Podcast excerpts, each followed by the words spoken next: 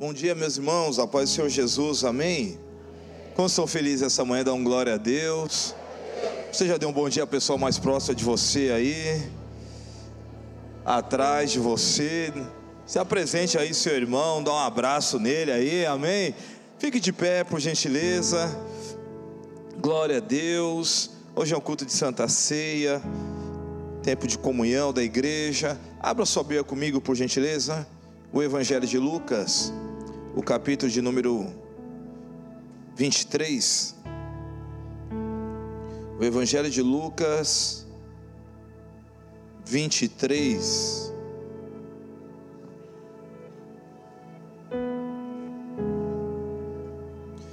Quem achou, diga amém. Quem não achou, diga espera um pouquinho. Lucas 23, todos acharam? Partir do versículo de número 37, a palavra do Senhor diz assim: E diziam: Se você é o rei dos judeus, salva-se a si mesmo. Havia uma inscrição acima dele que dizia: Este é o rei dos judeus.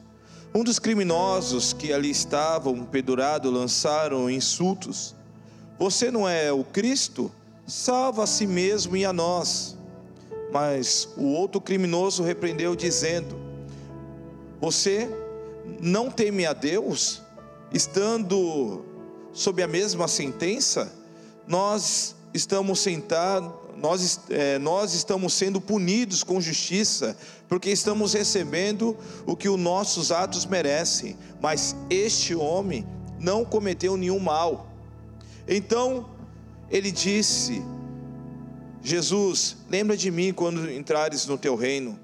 Então lhe respondeu: Eu lhe garanto, hoje você estará comigo no paraíso.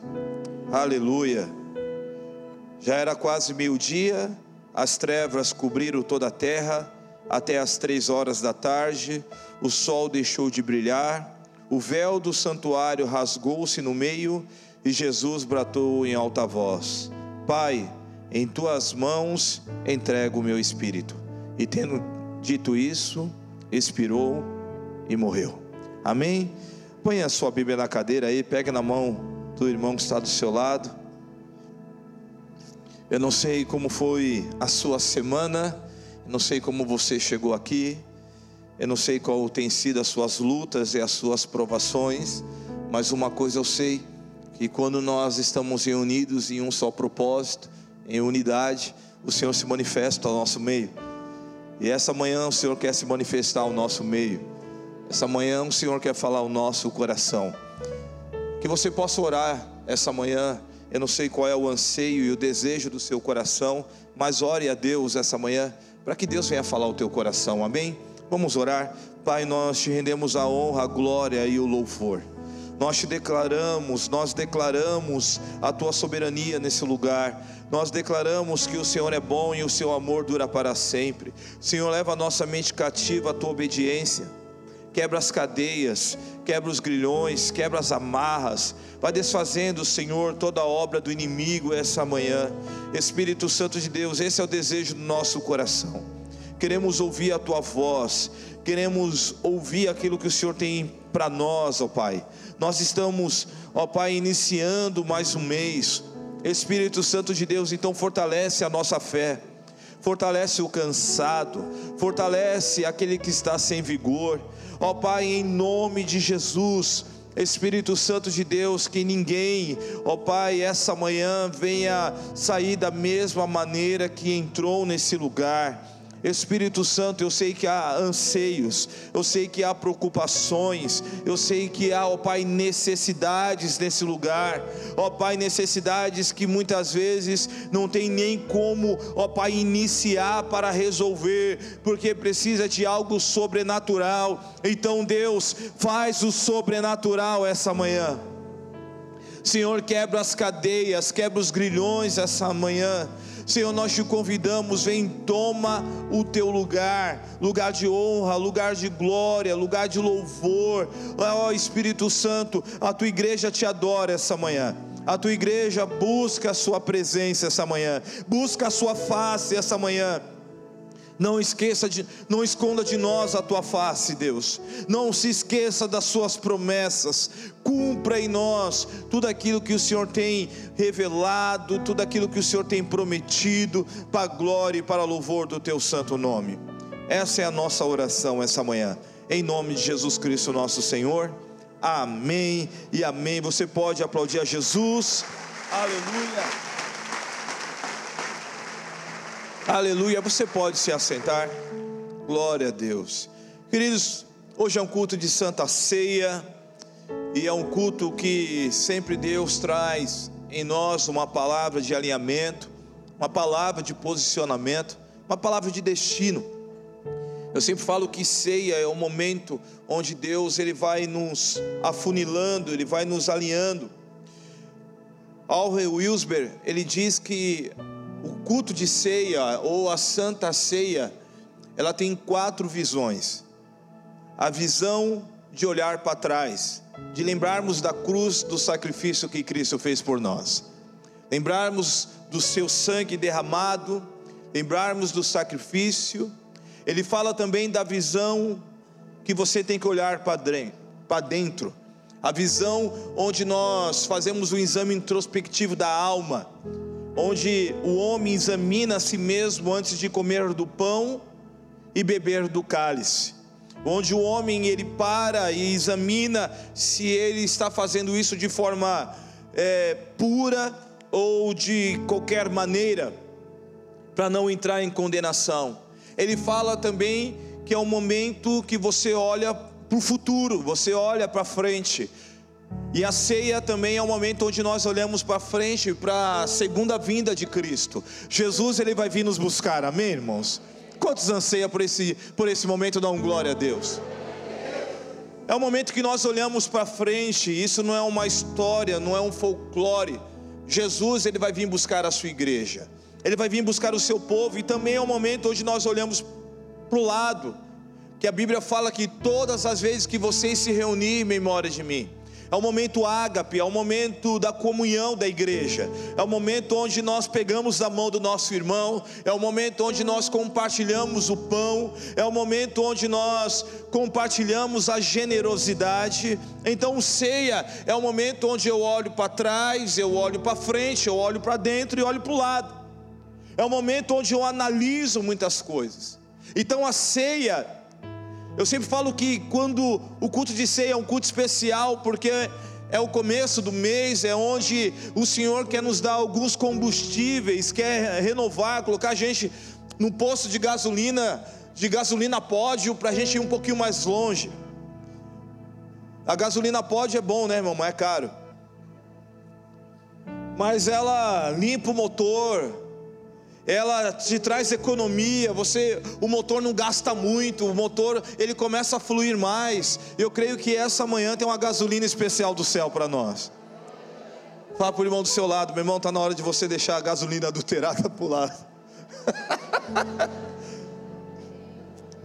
Quando nós lemos esse capítulo 23 do Evangelho de Lucas, é conhecido como a via dolorosa, ou seja, o caminho da dor. Quando você lê esse capítulo 23, você vê que ali começa o momento de dor de Jesus. É quando ele é entregue na mão dos homens. Você conhece a história. Após ele ser condenado em um tribunal religioso, onde os religiosos o condenam, ele também ele é condenado num tribunal civil e agora ele carrega de forma pública aquilo que seria o instrumento da sua plataforma, que era uma cruz infame. Jesus agora, ele está naquela via de dor, naquela via de humilhação, onde ele passou por três anos intenso, exaustivo, um ministério de cura, um ministério de libertação, de manifestações sobrenaturais, mas agora Jesus ele chega no final entre aspas, do seu ministério terreno. Agora Jesus ele chega na última senda, na última via, que é o Calvário. O Calvário, no aramaico, que significa Gólgota, que significa caveira, ali foi o lugar da sua crucificação por causa da topografia do local que parecia uma caveira.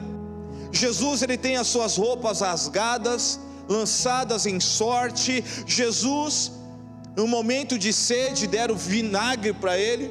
Alguns teólogos afirmam que esse vinagre era um vinho barato, era ruim, e por isso o nome era vinagre, onde aqueles soldados deram para ele, e outros já falam tantas outras coisas, mas enfim, Jesus ele sofre não apenas uma dor física, mas Jesus, ele sofre também dores morais.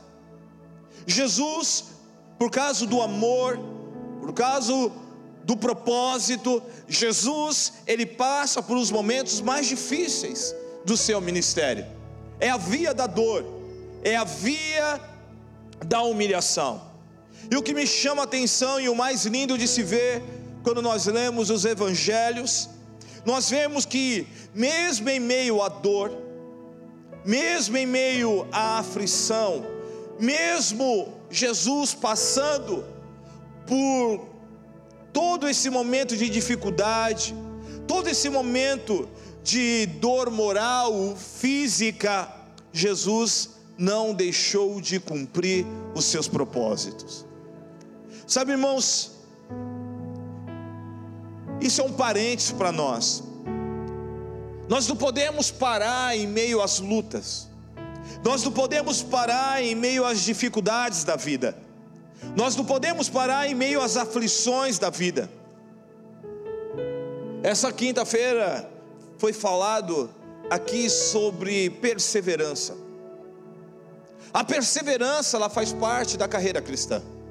A perseverança faz parte do cristianismo. Então nós não podemos parar de perseverar. Nós olhamos que Jesus ele era movido por um propósito.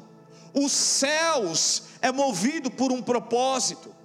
Tudo é movido por um propósito. Eclesiastes capítulo 3, versículo 1 diz: Para tudo há uma ocasião e há um tempo para cada propósito debaixo do céu. Aleluia. Deus, tudo que Ele faz, Ele tem propósito. Você que está aqui nessa sala, você não foi criado, você não foi criada por um acaso, você não nasceu por um acaso, você não é obra do acaso, não, você tem um propósito. Se você está ouvindo essa mensagem essa manhã, é porque Deus tem um propósito na sua vida. Deus tem algo para realizar através de você e por você.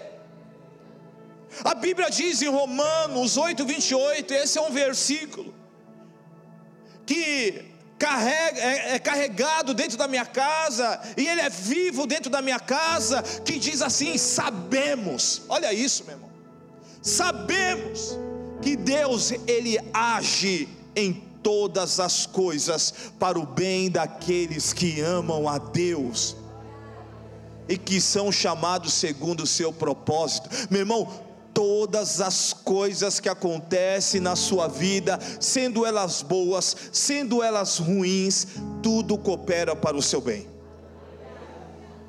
Tudo coopera para o seu bem, porque Deus tem um propósito em tudo. Mas, pastor, está doendo. Pastor, como você pode falar que um luto faz parte de um propósito? Como você pode falar que algo faz parte de um propósito? Meu irmão, eu não sou Deus. Mas uma coisa eu sei na palavra do Senhor: que tudo está cooperando para o seu bem. Tudo está cooperando para o seu bem, tudo está cooperando por uma formação. Deus, Ele sabe o seu amanhã, Deus, Ele sabe o que vai ser amanhã, Deus, Ele conhece o seu futuro. Se você não passar por isso hoje, se você não valorizar o tempo da aflição, o tempo da dor, a estação que você está vivendo, você não vai conseguir fluir e não vai conseguir cumprir os propósitos que Deus tem para a sua vida. Então Deus, as escrituras falam que todas as coisas ela cooperam para esse bem. E Jesus ele se move em propósito, o céu se move em propósito. Tudo que Cristo fazia tinha propósito, irmão. Ele não fazia nada aleatório. Ele não fazia, ele não iniciava uma conversa sem saber onde ele queria chegar naquela conversa. Quando ele encontra aquela mulher em João capítulo 4, a mulher samaritana, ao meio-dia a mulher vai pegar água, misericórdia, irmãos. Meio-dia. Quem já foi para Goiás, aqui, Brasília, algum desses lugares? Meu irmão, já viu o calor que é nessa terra? Não chove ali, irmão. Eu fui para Salinópolis, quase morri. Oito horas da manhã fui inventar de caminhar com a minha esposa para mostrar que a gente é fitness. Oito horas da manhã, Baixada Santista, oito horas da manhã, um bom horário para caminhar. Mas em Salinópolis, irmãos, oito horas da manhã era 40 graus. Mas como ventava, a gente não sentia. Daqui a pouco comecei a andar, a Raquel, a pastora tem pressão baixa, daqui a pouco ela começou. Falei, o que foi, amor? Não, não estou legal. Eu falei, o que, foi? Eu estou mole. Eu falei, como assim mole? Não. Falei, vamos comprar uma água de coco, tudo fechado, irmão. Falei, vamos comprar uma água, tudo fechado, tudo que. Eu falei, Jesus Cristo. Daí quando a gente olhou, tinha uma Câmara Municipal da cidade. Eu falei, lá tem água. Daí chegamos lá, eu falei, vocês têm água, a gente tá, minha esposa está passando mal. O rapaz falou assim, vocês não são daqui não, né? Eu falei, não. Uma porque é nossa aparência. Eu estava com uma barba desse tamanho que eu estava em propósito. E lá é tudo, tudo cara de índio. O cara falou assim: vocês não são daqui. Eu falei: não. Ele falou assim: isso não é hora de caminhar. Eu falei: mas é 8 horas da manhã. Ele falou: não, nós andamos aqui é 6 horas, 5 horas. Ah, você já viu a, como que está a, a, temperatura? Eu falei: não. Quando ele mostrou para a gente, eu falei: sangue de Jesus Cristo. Gente foi andando de sombra em sombra. Até chegar na casa. Aquela mulher, irmãos, imagine Israel, aquela mulher sai meio-dia para buscar água, peso na cabeça. E Jesus olha para aquela mulher e fala assim: mulher, me dá água. A mulher fala assim: você sabe que os judeus não se dão com o samaritano? Sabe que essa conversa aqui não pode acontecer. Aí Jesus fala assim: se você soubesse que a gente pede água, tu nunca mais teria sede. Nunca mais teria sede. A mulher falou assim: Mas que água que é essa? Isso aqui é, um, é o poço que o pai Abraão cavou, Jacó passou por aqui, todo mundo, mas que água é essa? É uma água que vai jorrar pela vida eterna. Meu irmão, olha só, Jesus começa um diálogo com uma mulher que não, judeu e samaritano não conversavam, irmão. Era que nem nos anos 90, lá do A e lá do B. É, isso aí é só para os funkeiros, ninguém entendeu. É como fossem as torcidas organizadas hoje. Dos Santos e Corinthians e assim por diante, e vai. Não sei o que os caras têm. E aí, meu irmão, começa aquela conversa. E Jesus olha para e Jesus olha para aquela mulher e fala assim: Ó, oh, Vá lá chamar o teu marido. Ela falou, não tenho marido. Aí Jesus falou assim: é, já teve cinco, né? Cinco casamentos fracassados. Cinco casamentos que não deu certo. Daí a mulher falou assim: Eu vejo que tu é profeta. Então me explica uma coisa: se tu é profeta, onde é o lugar da adoração? Uns falam que é aqui, outros falam que é ali. Daí Jesus falou assim: Olha, vocês samaritanos adoram o que não conhecem. A salvação veio dos judeus. A salvação vem dos judeus, mas chegou a hora, e de fato ela chegou agora, que os verdadeiros adoradores adorarão o Pai em espírito e em verdade. Daí aquela mulher fica tal, mas falaram que o Cristo vai vir. Daí Jesus olha para ela e fala assim: Eu sou o Cristo. Meu irmão, Jesus se revelou como Cristo para uma samaritana uma mulher. Olha só, consegue entender isso? Jesus, tudo que ele começava, ele tinha propósito. Jesus tentou entrar em Samaria. Se você vê o texto antes, ele tentou entrar em Samaria, ele não conseguiu. O samaritano queria apedrejar ele, mas aquela mulher entra como uma missionária, ela começa a pregar naquele lugar, fala assim, eu conheci o Messias, eu conheci o Messias, é o profeta, ele falou da minha vida. Quando Jesus entra em Samaria, meu irmão, o samaritano nem queria mais que ele fosse embora, fica aqui. Fica com a gente. Fica com a gente. Sabe? E qual era o propósito de Cristo? Quando nós participamos da ceia, amada igreja, O nosso coração ele deve estar claro esse reconhecimento do propósito da vinda de Cristo. E qual é o propósito dele?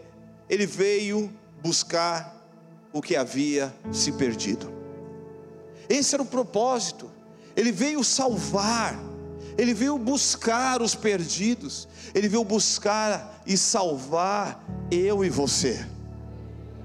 Por isso, sei é o momento de nós celebrarmos, sei é o momento de nós olharmos para o lado e olhar para os nossos irmãos e falar assim: eu e você estávamos sujeitos à cruz, uma morte terrível, mas Cristo nos amou, Ele nos salvou, louvado seja o nome do Senhor. Sabe, não importa quão longe esteja o perdido, não importa quão longe esteja o filho pródigo, porque Jesus, ele veio buscar e salvar aquele que estava perdido, aquele que estava longe, louvado seja o nome do Senhor. Ele veio resgatar os perdidos. Ele, esse era o propósito. João capítulo 3, versículo 17 diz: Portanto, Deus enviou o seu Filho ao mundo, não para que julgasse o mundo, mas para que o mundo fosse salvo por Ele. Jesus veio salvar o mundo. Agora é o motivo de você dar um, glória a Deus bem alto: Jesus veio salvar você. Ele veio me salvar. Sabe o que é isso, meu irmão? Esse é o propósito de Cristo. Esse é o propósito de Jesus. Ele veio nos salvar. Ele me resgatou, ele me encontrou. Meu Deus, ele te encontrou nos seus delitos e pecados. Ele te encontrou nas suas fraquezas, Ele te encontrou naquele quarto escuro, Ele te encontrou onde você não sabia mais o que fazer, procurava alternativa, procurava deuses pagãos, mas Ele te encontrou e Ele falou: Eu sou o Cristo, aleluia. Ah, meu Deus! Ele nos encontrou. Ah, meu Deus! Ele nos encontrou, irmão. Eu não sei você, se você não sentir algo, uma alegria no seu coração, você, talvez o Espírito Santo já saiu e você nem sentiu. Porque a sanção foi assim: o Espírito saiu dele e nem mais sentiu, nem sabia que o Espírito tinha saído dele. Mas Jesus na cruz, quando o Espírito saiu dele, ele, Pai, não me desampara. Ele me encontrou. Ele te encontrou. Você consegue lembrar o dia que ele te encontrou? O dia que ele se revelou para você? O dia que você estava lá, todo azedo, todo quebrado, e ele falou assim: Vem, vem, Bruno é meu. Né, Tiago? Ele te encontrou, né? Ah, se não fosse ele, né, Tiago? Ele nos encontrou. Em nenhum momento você vê que Jesus, no momento da sua dor, da sua aflição, ele deixou de cumprir os seus propósitos. Sabe, amada igreja, Jesus, mesmo nos momentos mais difíceis que ele viveu em seu ministério, ele deixou de cumprir os seus propósitos. O texto de Lucas 23, o versículo de número 39 diz: Um dos criminosos que ali estavam pendurado lançaram um insulto dizendo: Você não é o Cristo, salva a si mesmo e a nós. Mas o outro criminoso repreendeu, dizendo: Você não teme a Deus, nem estando sob a mesma sentença, nós estamos sendo punidos com justiça, porque estamos recebendo o que os nossos atos merecem, mas esse homem não cometeu nenhum mal. Então ele disse: Jesus, lembra de mim quando entrares no paraíso. E Jesus respondeu: Eu lhe garanto, hoje você estará comigo no paraíso, aleluia. Mesmo crucificado, sangrando, Jesus não perde o sentido do propósito da vida. Mesmo sangrando, irmão, Jesus olha para aquele homem, ele veio fazer o que deveria se cumprir salvar. Hoje mesmo, cara. Hoje mesmo a gente vai estar junto tomando cappuccino. Hoje mesmo você vai estar comigo no paraíso. Sabe, mesmo passando por dores, por sofrimentos, lutas e lutos, perdas, nós não podemos de deixar de cumprir o propósito. Jesus, ele tinha uma prioridade, era salvar. Isso abre um parente para nós, irmãos. Mesmo a gente passando por luta, você não pode deixar de fazer o que Deus mandou você fazer. Você não pode, eu e você não podemos deixar de cumprir os propósitos, as nossas prioridades. Jesus sabia qual era a prioridade dele: era ganhar, era salvar, era resgatar o máximo que ele podia. Em um momento de dor e sofrimento, Jesus era indagado para aqueles dois malfeitores criminosos. E ali eles começam a falar.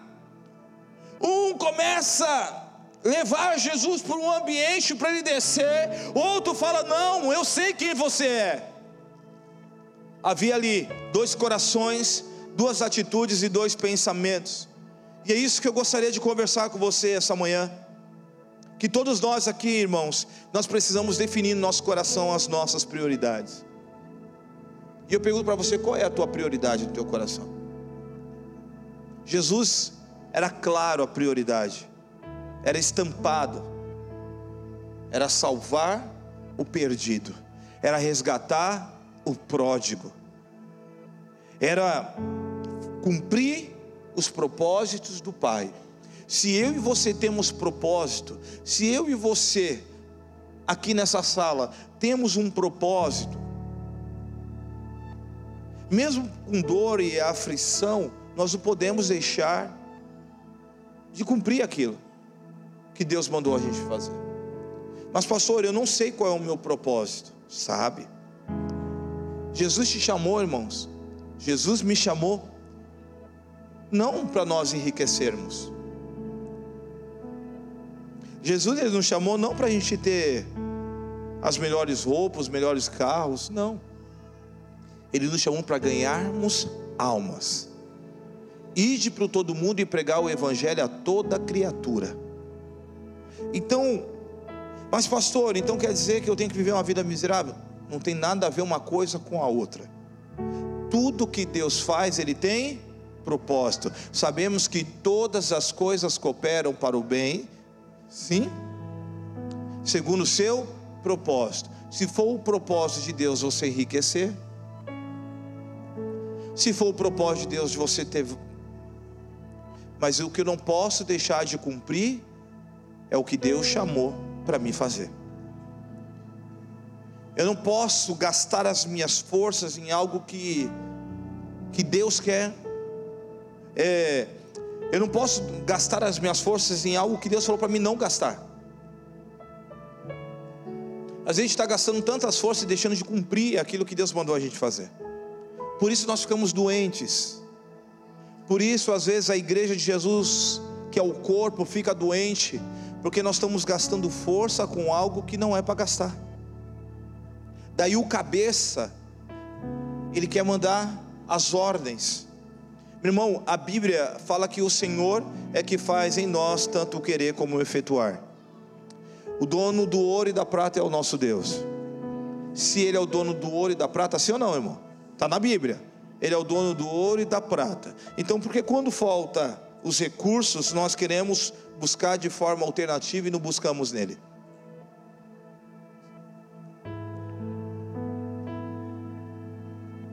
Alguma coisa está errada.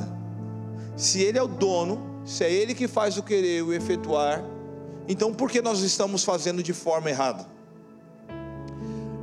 Se Ele que cumpre nós o querer e o efetuar, se Ele é o dono de todas as coisas, então por que a gente está se movendo? Isso mostra que a gente não está confiando em Deus como deveríamos confiar.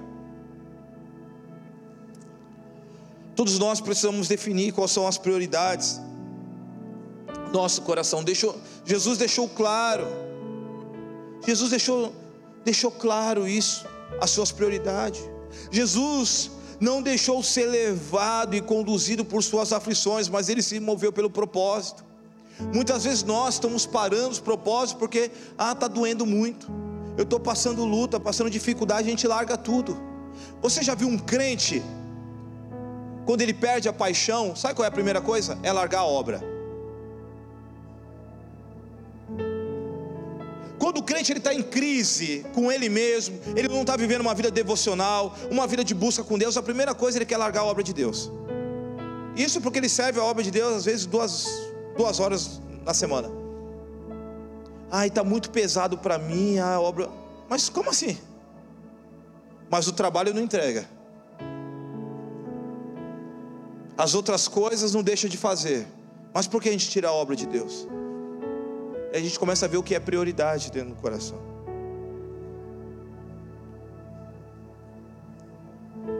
Fazer a obra de Deus tem que ser leve.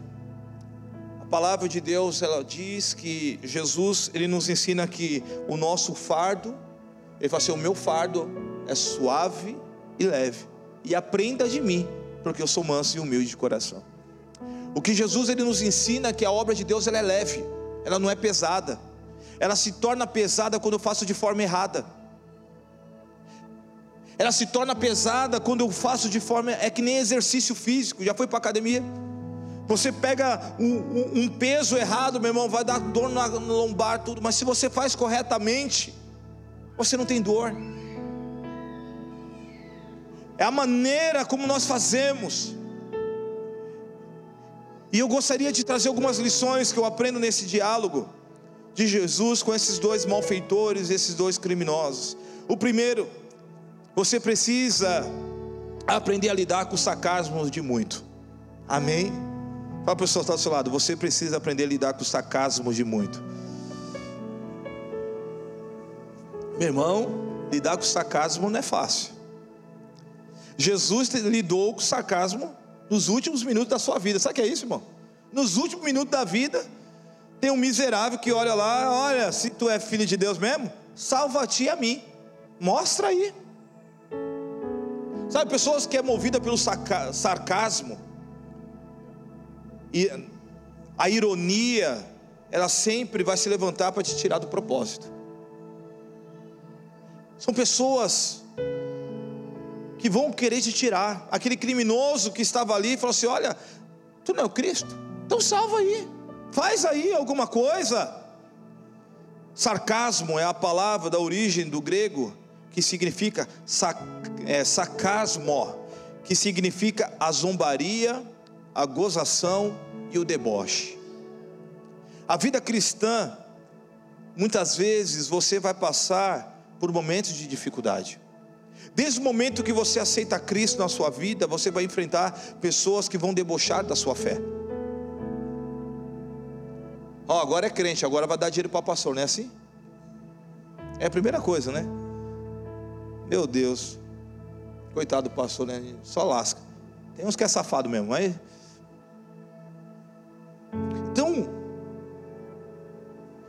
As pessoas vão zombar da sua fé. Antigamente falava que eram os quebra-santo, olha lá, agora virou quebra-santo. Que os crentes saíam quebrando tudo santo, né? Vai debochar da sua fé, vai zombar dos seus sonhos. Quantas pessoas vão zombar dos seus sonhos? Vão zombar daquilo que, que Deus colocou no teu coração.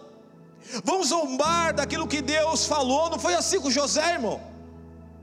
Não foi assim numa mesa. Ele compartilha com a sua família. Ele compartilha com seus irmãos, com seus pais. Olha, eu tive um sonho.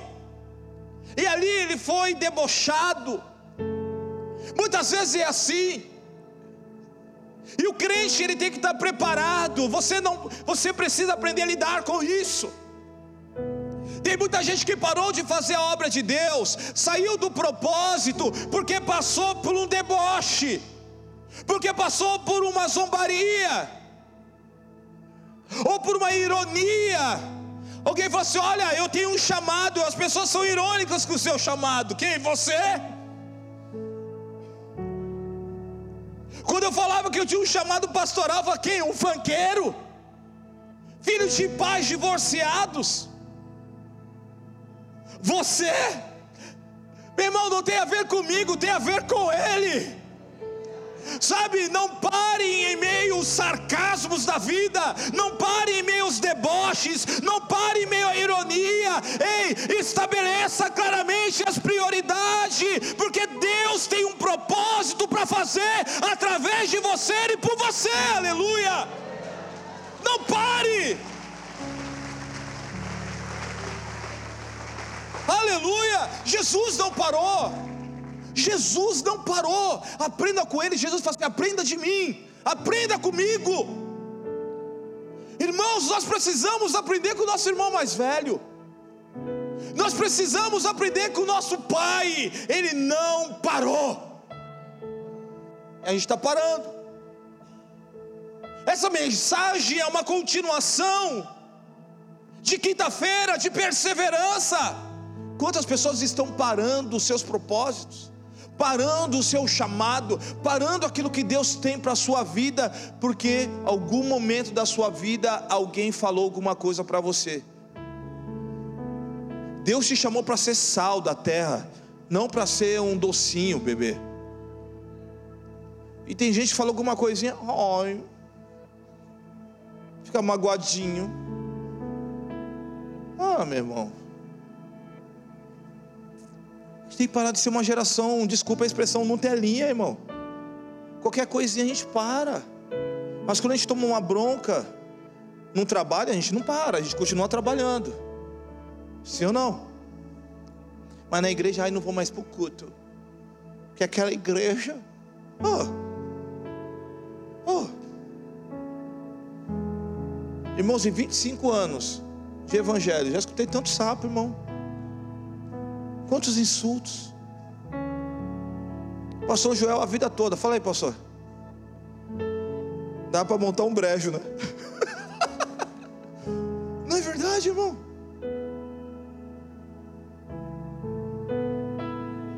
A vida é assim. Jesus tinha propósito. Segunda coisa que eu aprendo, não ouça aqueles que querem te tirar do propósito, amém, irmão? Para pessoas ao seu lado, não ouça aqueles que querem tirar do propósito. Olha que aquele, aquele criminoso, aquele ser vergonha falou para Jesus: desce daí, desce daí, salva você e eu. Agora vamos, vamos montar. Se tu me tirar daqui, eu vou trabalhar contigo. A gente vai montar nossa empresa, Jesus.com. Vai, desce daí, vamos embora. Jesus, irmãos, não parou. Jesus nem parou para ouvir o primeiro ladrão. O cara falou, nem deu ouvidos, nem respondeu. Aprenda a responder e dar satisfação a quem merece na sua vida.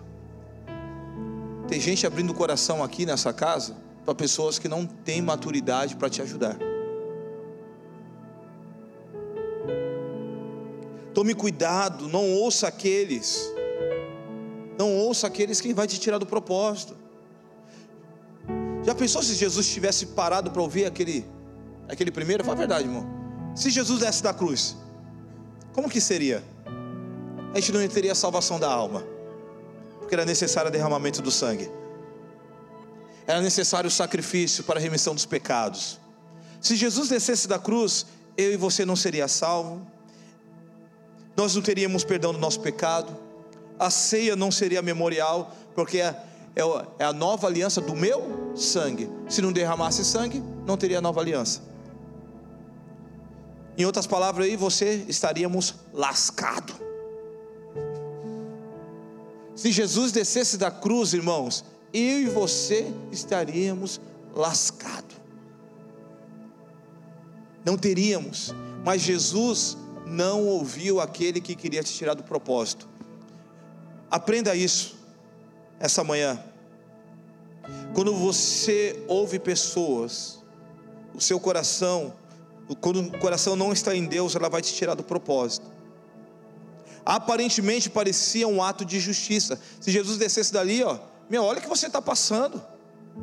Olha, a palavra grego no original, quando fala assim, se você é o Cristo, ou o Messias, ou o enviado salva, não permita-se passar por isso.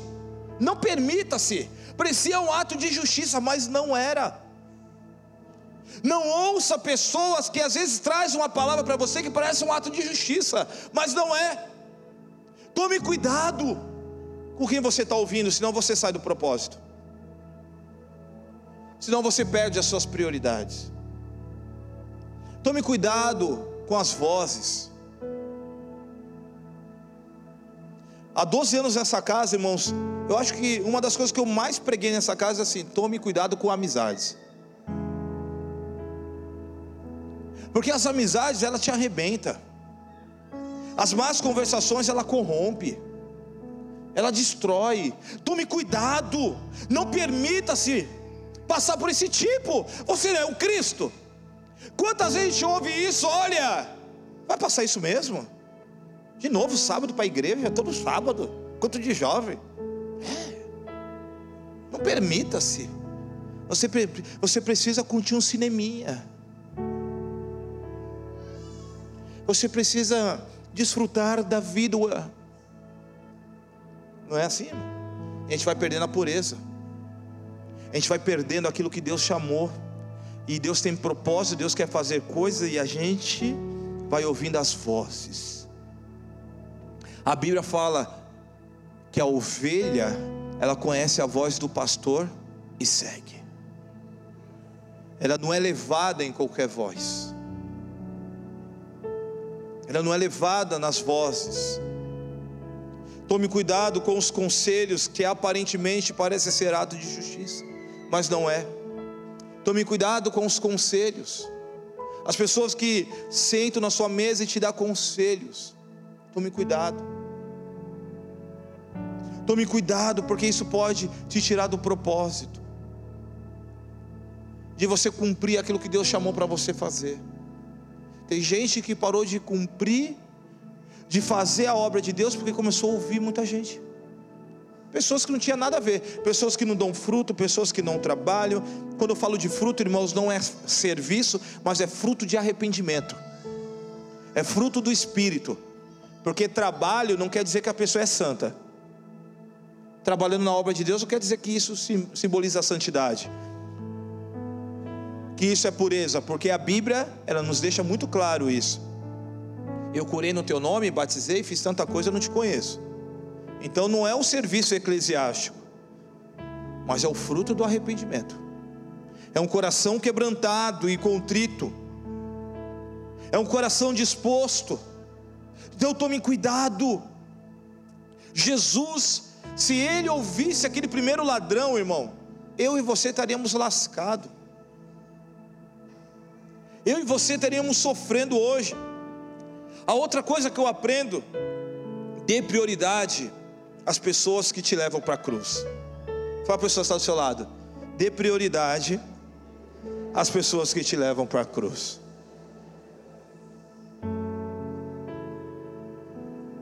Dê prioridade às pessoas que te levam para a cruz. Certa vez, quando Jesus estava pregando um sermão muito pesado, porque quando Jesus estava curando, libertando, a, a Bíblia fala que havia multidões e multidões que seguiam Jesus. Mas chegou uma hora que Jesus começou a pregar um sermão pesado. Jesus começou a descer o rei. Jesus começou a falar de pecado, começou a apontar os erros, e diz que a multidão começou a dispersar. Um foi saindo, outro falou: hum, vamos embora, hum, azedou aqui.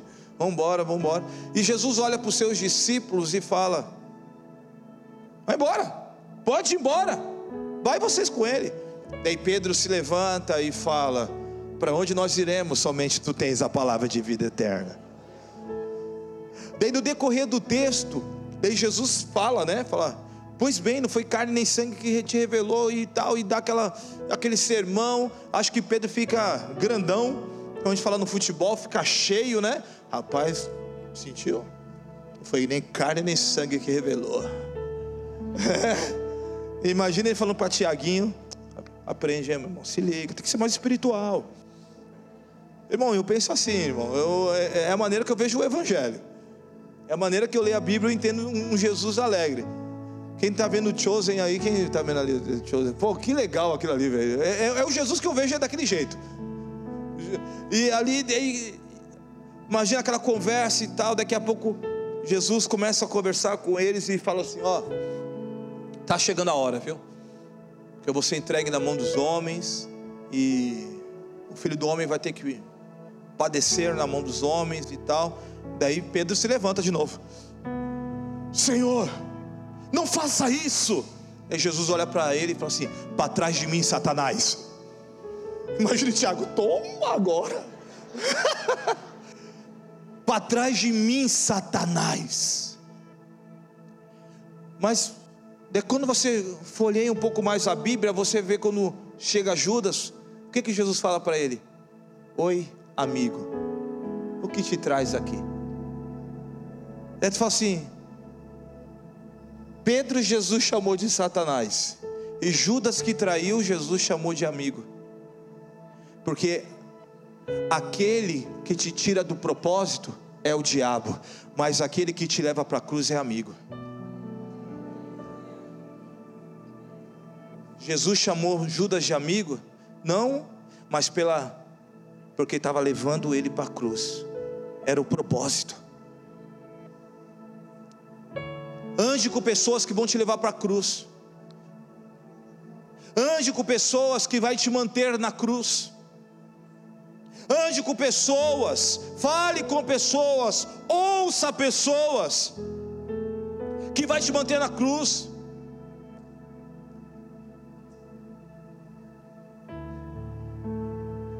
Seus amigos são aqueles que te mantêm na cruz? Essa é a pergunta. Cruz é lugar de obediência. Cruz é lugar de obediência. O cristão, se ele não se move por obediência, se você ouve pessoas que te levam a ter atitudes rebeldes, cara, você vai sair do propósito. Quando eu me converti, eu tinha alguns amigos que se converteram comigo e uns que a gente se converteu ao mesmo tempo, a gente vai fazendo amizade, meio dos jovens. E eu lembro que a minha mãe chegou para mim e falou assim: Rogério, tome cuidado com as tuas amizades. Eu falei, bom, mãe, isso aí é só falar no mundo, agora eu estou na igreja, tem que tomar cuidado também. Ela falou assim: sim, toma cuidado, filho. Ande com pessoas que querem Deus. Ande com pessoas aprenda com aqueles que já começaram na sua frente. Ouça aqueles. Falei, tá, mãe, tá, tá, tá. Filha é sempre assim, né? Tá, mãe, vai, beleza. Falou, então. Falando, pá. Dá licença. Não é assim, irmão, gente? E eu lembro que eu estava no culto. Daí o pastor Nito pregou, falou assim: se você quer crescer, ande com pessoas que amam a Deus, que querem Deus.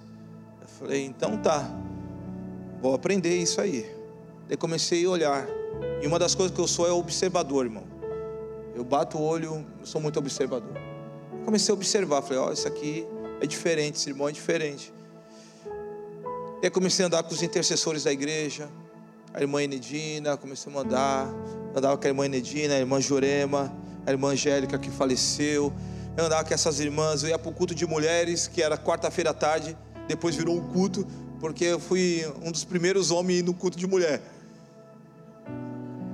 Porque eu tinha 18 anos, tá na fase do quartel. Se eu ficava em casa, era funk o dia inteiro. Os vizinhos, então eu ia para a igreja. Então eu ficava lá na igreja, sentava lá na última cadeira e ficava ouvindo as irmãs. Daqui a pouco eu já comecei a chamar um amigo, chamou, daí virou um culto. Era só de mulheres, depois virou um culto. E a gente começou ali a aprender a palavra de Deus, andar com pessoas que querem Deus. E eu lembro que nesse ambiente, nesse ambiente e tal, eu me converti na época de batalha espiritual, Neus Etioque, aquela coisa toda, a gente vê a demônio em tudo que é lugar. Daí, alguns irmãos que, que participaram é, desses cursos, começaram a dar cursos, e era terça-feira. E eu comecei a fazer esse curso na terça-feira. E terça-feira é dia de? Terça-feira é dia de? E eu não estava na célula. E eu fazendo curso. Daí a minha mãe falou assim: Filho, será que está certo isso? Você não está na igreja, você tem chamado de Deus, é nítido que Deus quer fazer na sua vida, mas a igreja se move de um jeito, você se move de outro. Será que é certo isso? Eu falei, ah, mãe, lógico que é, eu estou aprendendo a palavra de Deus, aleluia. Tem muita gente que ensina a verdade de forma errada, com a intenção errada. Daí minha mãe falou assim: por via das dúvidas, pergunta para o seu pastor o que ele acha. Eu cheguei e fui falar com o pastor. Pastor Nilton, final do culto na porta assim. Eu aprendi com ele ficar na porta, porque ele fica na porta. Falei, pastor, é, eu estou fazendo um curso de batalha espiritual, aleluia. Curso e tal, não sei o que. Ele falou, ah, eu sei e tal. Ah, falando de tal, ah, sei quem é. Então, fazendo curso tal, tal. Ele, que dia que é? Eu falei, terça-feira. Ele é terça-feira, mas terça-feira é dia de quê? Daí eu, de célula. Ele, ele falou assim: Rogério, se você quer crescer, aprenda uma coisa. Se mova, se mova em obediência. Entra numa célula. Quando você for para aprender batalha espiritual, vai chegar. Mas anda em um princípio. Você quer crescer, você ama esse lugar, é aqui que você quer crescer. Eu falei, sim, pastor. Então anda segundo a obediência, porque cruza a obediência. A minha vontade, irmãos, era estar lá, mas eu fui para a célula. E quando eu fui para a célula, irmãos, eu falo para você que foi a melhor coisa que eu fiz. Porque eu comecei a aprender a cuidar de vidas, comecei a ver as necessidades do meu irmão.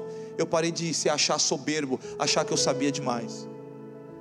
Porque a Bíblia fala que o muito saber ensoberbece. Ela não consegue viver em comunhão. Resumindo, todos esses que participaram desse curso, nenhum deles hoje estão no Evangelho. Nenhum deles. Eu falo com muito temor diante do Senhor. Um dos líderes que davam esse curso traiu a esposa com uma adolescente engravidou. E era batalha espiritual. Daí um dia eu perguntei, um, Alguns anos atrás eu perguntei para o pastor, falei, pastor, lembra daquela coisa? Ele falou, rapaz, tu tem memória, tu lembra essas coisas aí, eu esqueço isso aí tudo. Eu falei, mas pastor, o senhor sabia? Ele falou, não, eu lembrava desse curso. Eu lembro, lembro desse curso. Eu falei, por que o senhor nunca falou? Que o senhor nunca repreendeu eles? Ele falou assim: ovelha obedece, quem não ovelha faz do jeito que quer.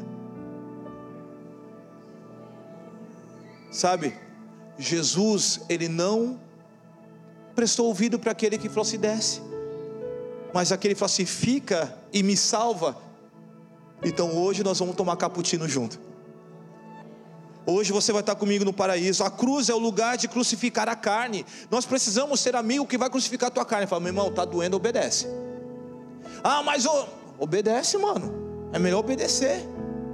Esses são os amigos, cara, que hora tu fica azedo e tal, tal, tal. Meu irmão, tô pilhado. Rodrigo, ó oh, meu irmão, Shhh, obedece, mano. Se Deus obedece, obedece que vai dar certo lá na frente. Obediência é troca de responsabilidade, irmão. Fala para a pessoa que está ao seu lado. Obediência é troca de responsabilidade. Quando eu obedeço,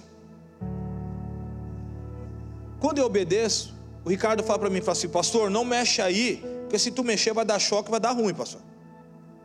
Daí, se eu for mexer, eu vou tomar choque, porque foi responsabilidade minha.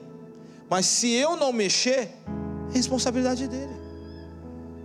Ah, mas precisa fazer. Mas ele falou assim: se eu mexer, vai dar ruim. Então não vou mexer. A obediência é uma troca de responsabilidades. Ela te preserva, ela te guarda. A cruz é lugar do perdão. Jesus falou na cruz: Pai, perdoa você precisa ter pessoas que te levam a um ambiente de perdão perto de você. Cruz é lugar do perdão. Quantas pessoas tomam a ceia com o coração sem perdão, um coração amargurado, rancoroso? Para com isso. Que evangelho é esse? Ah, eu quero ir para o céu, mas eu não falo com meu irmão. Como vai, irmão? Ah, eu amo Deus. Ai, Senhor, Maranata, Yeshua, vem Jesus. Daí Jesus falou assim: pega na mão do seu irmão. Ah, miserável. Pego nada. Daí Jesus falou assim: o arrebatamento vai ser daqui agora.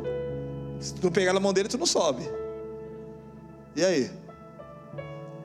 Ainda bem que eu não sou Deus. Se eu fosse Deus, mano, na hora do arrebatamento, fazia tu pegar na mão daquela pessoa que tu não perdoa. E subir agarrado. O anjo fala assim: agarra, senão tu não sobe.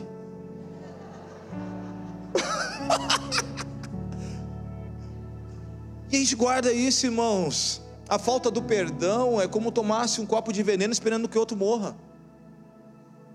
Às vezes a outra pessoa está trabalhando, está voando, está crescendo, está progredindo, está prosperando, e você está azedo, feio, está que nem um maracujá de gaveta, e nada acontece. Cruz é o lugar de sacrifício, é o lugar de derramamento. A nossa vida, o cristianismo, muitas vezes nós vamos passar por sacrifício, irmão. Quando eu falo sacrifício, eu falo que muitas vezes vai ter coisa que a gente vai querer fazer, mas fala, mano, eu vou sacrificar minha carne. Ah, meu Deus, minha vontade era fazer isso, mas ó, vou ficar cravado lá na cruz. Aprenda as suas prioridades. Você precisa aprender quais são as suas prioridades. Você precisa estar sempre baseado nas Escrituras Sagradas. Sabe? Que Deus nos abençoe essa manhã. Que Deus nos guarde, faça resplandecer o seu rosto sobre nós. E que Ele tenha misericórdia de nós, nos abençoe. Amém? Fique de pé, que quero orar pela sua vida.